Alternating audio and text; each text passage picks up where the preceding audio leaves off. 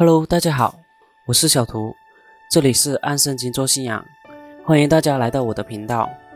上两期内容就跟大家分享了神它是存在的，那今天就跟大家分享一下，既然神是存在的，那我们为什么看不见神呢？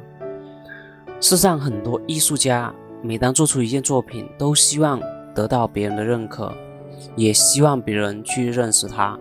就会广而告之，有一些是在作品下写下自己的名字，有一些就会开新闻发布会，让人看见了就知道是他所做的，进而认识他。人尚且如此，那神是否也是如此呢？其实神也是希望人认识他的，毕竟他用智慧创造了世间万物，就是为了将这些赐福给人。在约伯记二十二章二十一节这里说到：“你要认识神，就得平安，福气也必临到你。”在何家书六章三节同样也提到：“我们务必要认识神，竭力追求认识他。他出现却如晨光，他必临到我们，像甘雨，像滋润田地的春雨。”这里反复的告知我们要认识神。其实，在旧约时代，神多次施行神迹，也是为了告知人们，也就是神的选民，他耶和华是如此大能的神。如同在出埃及记十二章十二节这里就说到：“败坏埃及一切的神，我是耶和华。”出埃及记这一块，大家可以再去看一下。在这里，既然说到神是希望人认识他的。那我们为什么看不见神呢？又或者神为什么不让我们看见他呢？难道神真的不想我们看见吗？又或者说，究竟是什么让我们看不见神呢？首先，大家不妨想一想，神既然存在，那神除了是宇宙万物的造物主和生命之种的神以外，神还是一个怎样的存在呢？有些人就会想到洁白无瑕的天使，或许就如天使一般圣洁吧。是的，神是圣洁的，但这里要纠正一下，是天使如神一般圣洁，因为天使也是神所造的。在利未记十九章二节这里就说到：“你小谕以色列全会众说，你们要圣洁，因为。”我耶和华你们的神是圣洁的，这里就告知了神是圣洁的，他也要求他的百姓圣洁。那是否能说他的百姓其实并不圣洁呢？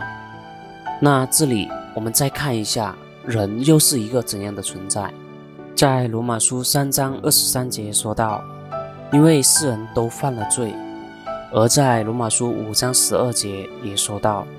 这就如罪是从一人入了世界，死又是从罪来的，于是死就临到了众人，因为众人都犯了罪。其实，人为什么会死？这是人类无法用科学发现的问题。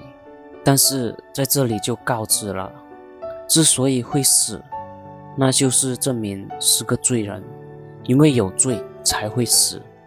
这里不是说到了吗？死是从罪来的，这也是很多人并不愿意承认自己是个罪人，甚至有些人认为自己一生并没有做什么坏事，反而一直都在行善，在别人看来也是好人一个。也许这就是那些认为信仰只是归正自己的行为和守好自己的原则和底线。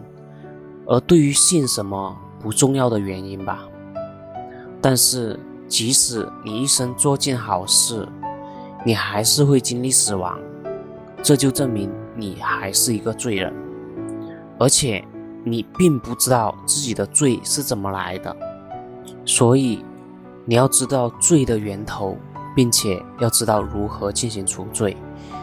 那在这一块后面，我也会跟大家去分享。今天我们先看看罪是怎么来的。在这里说到，罪是从一人入了世界，那这个人是谁呢？他又是如何犯了罪呢？在起初的时候，神造人，并没有造出罪人，也没有让人经历死亡，不是吗？在创世纪一章二十七到二十九节就说到，神造人是照着自己的形象造人，造男造女，并且赐福给他们，让他们管理和治理。就如同父亲让儿子继承他的产业一般，只是起初神对人只有一个要求，在创世纪二章十七节这里就告知他们：伊甸园中一切的果子你都可吃，只是善恶树上的果子你不可吃，因为你吃的日子必定死。值得注意的是，这里神告知他们，是吃的时候必定死。在这里做一个补充，在创世纪二章七节，神用地上的尘土造人，将生气吹在他鼻孔里，他就成了有灵的活人，名叫亚当，并且在创世纪二章十八到二十二节这里说到，神认为他独居不好，就给他造了一个女人，而在创世纪三章二十节，亚当给这个女人起名为夏娃。起初，神跟他们的约定只是，对于善恶树上的果子不可吃，吃的日子必定死。但是在创世纪三章一到七节这里，就出现了比田野一切活物都狡猾的蛇，对女人说：“神启示真说不许你吃园中所有树上的果子吗？”那女人是怎么回答的？园中树上的果子我们可以吃。唯有园当中那棵树上的果子，神曾说你们不可吃，也不可摸，免得你们死。这里进一步的理解是什么意思呢？是不是可能死，也可能不死？所以也就被蛇钻了空子。蛇就进一步引诱说你们不一定死。因此夏娃就吃了善恶树上的果子，并且给了她丈夫吃，从而也就违背了神的约定。这也就是罪的开始，在创世纪三章二十四节，神就把他赶出伊甸园；而在十九节那里就跟他说道：“你本是尘土，人要归于尘土。”所以人也就有了死亡，而罪也随着亚当进入了世界。在创世纪六章一到五节这里说到：“当人在世上多了起来，又生儿女的时候，神的儿子们看见人的女子美貌。”就随意挑选娶来为妻，那神就说：“人既属血气，我的灵就不永远住在他里面。然而他的日子还可到一百二十年。”在五节也说到：“耶和华见人在地上罪恶很大，终日所思想的尽都是恶。”那也就是从亚当开始，坠入了世界，而他的后代们也一直在犯罪，所以。这罪也就一代一代的遗传下来。很多人认为人死如灯灭，那是否真是如此呢？在《生命记》五章九节那里不是说到吗？神是忌邪的神，恨神的神必追讨他的罪，自父及子，直至三四代。也就是罪它是有遗传性的，也正是父在子还的道理。所以有些人就会诉求。自己死了，不希望自己所做的恶事报应在自己子孙身上，所以从亚当的最开始的原罪，接着是祖宗一代一代遗留下来的罪，还有平时自己不经意间所犯的罪呢。所以就如同罗马书三章十节那里说到，没有一人，连一个也没有。所以真的是你自己认为做个好人就行了吗？无关于信什么，但是你心里想什么，你自己不知道吗？难道神不知道吗？在耶利米书十七章九节就说到：“人心比万物都诡诈，坏到了极处，谁能识透呢？”而在十节那里说道：“我耶和华是鉴察人心、试验人肺腑的，要照个人所行的和他做的事的结果报应他。”而在真人书二十一章二节说道：“人所行的，在自己眼中都看为正，唯有耶和华衡量人心，所以每个人心中的行为，自己看的肯定是好的，我也不例外。但是衡量我们心的只有神，神也会照着我们所行所思所想报应我们。所以人是怎样的一个存在？是不是都不是一人，都是罪人，也都非圣洁的？但是神是圣洁的。那非圣洁的我们就不能看见圣洁的神吗？看见了会怎么样呢？在希伯来书十二章十四节那里就告知了，要追求圣洁，非圣洁没人能见主，也就是不是圣洁的，我们是不能见神的面。那如果见到了会怎么样呢？在利未记十六章二节，也就是摩西的时候，神让摩西告诉他的哥哥亚伦。不可随时进圣所的幔子内，到柜上的施恩座前，免得他死亡。因为我要从云中显现在施恩座上，也就是见神的面会死亡。而在利未记十章一到二节，亚伦的两个儿子同样也是，因没有神的吩咐，他们就拿着自己的香炉献上火，加上烟，在耶和华面前献上反火。那就有火从耶和华面前出来，把他们烧灭了，他们就死在耶和华面前。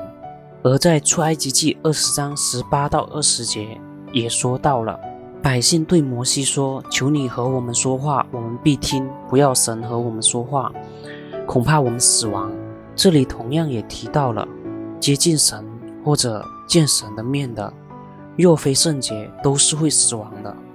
那也许你会问到。那摩西呢？不是说没有一个艺人吗？那摩西又算什么？他又怎么能接近神呢？我们看一下民数记十六章五节，那里说到：“对可拉和他一党人说，到了早晨，耶和华必指示谁是属他的，谁是圣洁的，就叫谁亲近他；他所拣选的是谁，必叫谁亲近他。而摩西也正是神所拣选的。”神所拣选的谁，谁就是圣洁的，就可以亲近他。若非如此，世人没有可以见神的面的。突然就想到小说或者电视电视剧里面，有一些很厉害的人就说，没人知道我的存在，因为看见我的人都死了。其实，在出埃及的时候，神虽然与以色列人同在，但多处提到了神是用云遮住的。以及在利未记十六章十三节那里说到，在耶和华面前把香放在火上，使香的烟云遮掩法柜上的身座，免得他死亡。所以这一块大家可以再细细的去看出埃及记和刚刚所提到的经文。那现在知道为什么我们看不见神了吗？因为我们看见神就会死亡，而神并不想我们死亡。所以才不让我们见他的面，或者说才不在我们面前显现，除非我们都是圣洁了。那我们该如何去做呢？这一块我在下次会给大家分享。好了，本期内容到此结束。如果你对我的内容感兴趣，记得关注并点赞我的频道。感谢大家的聆听。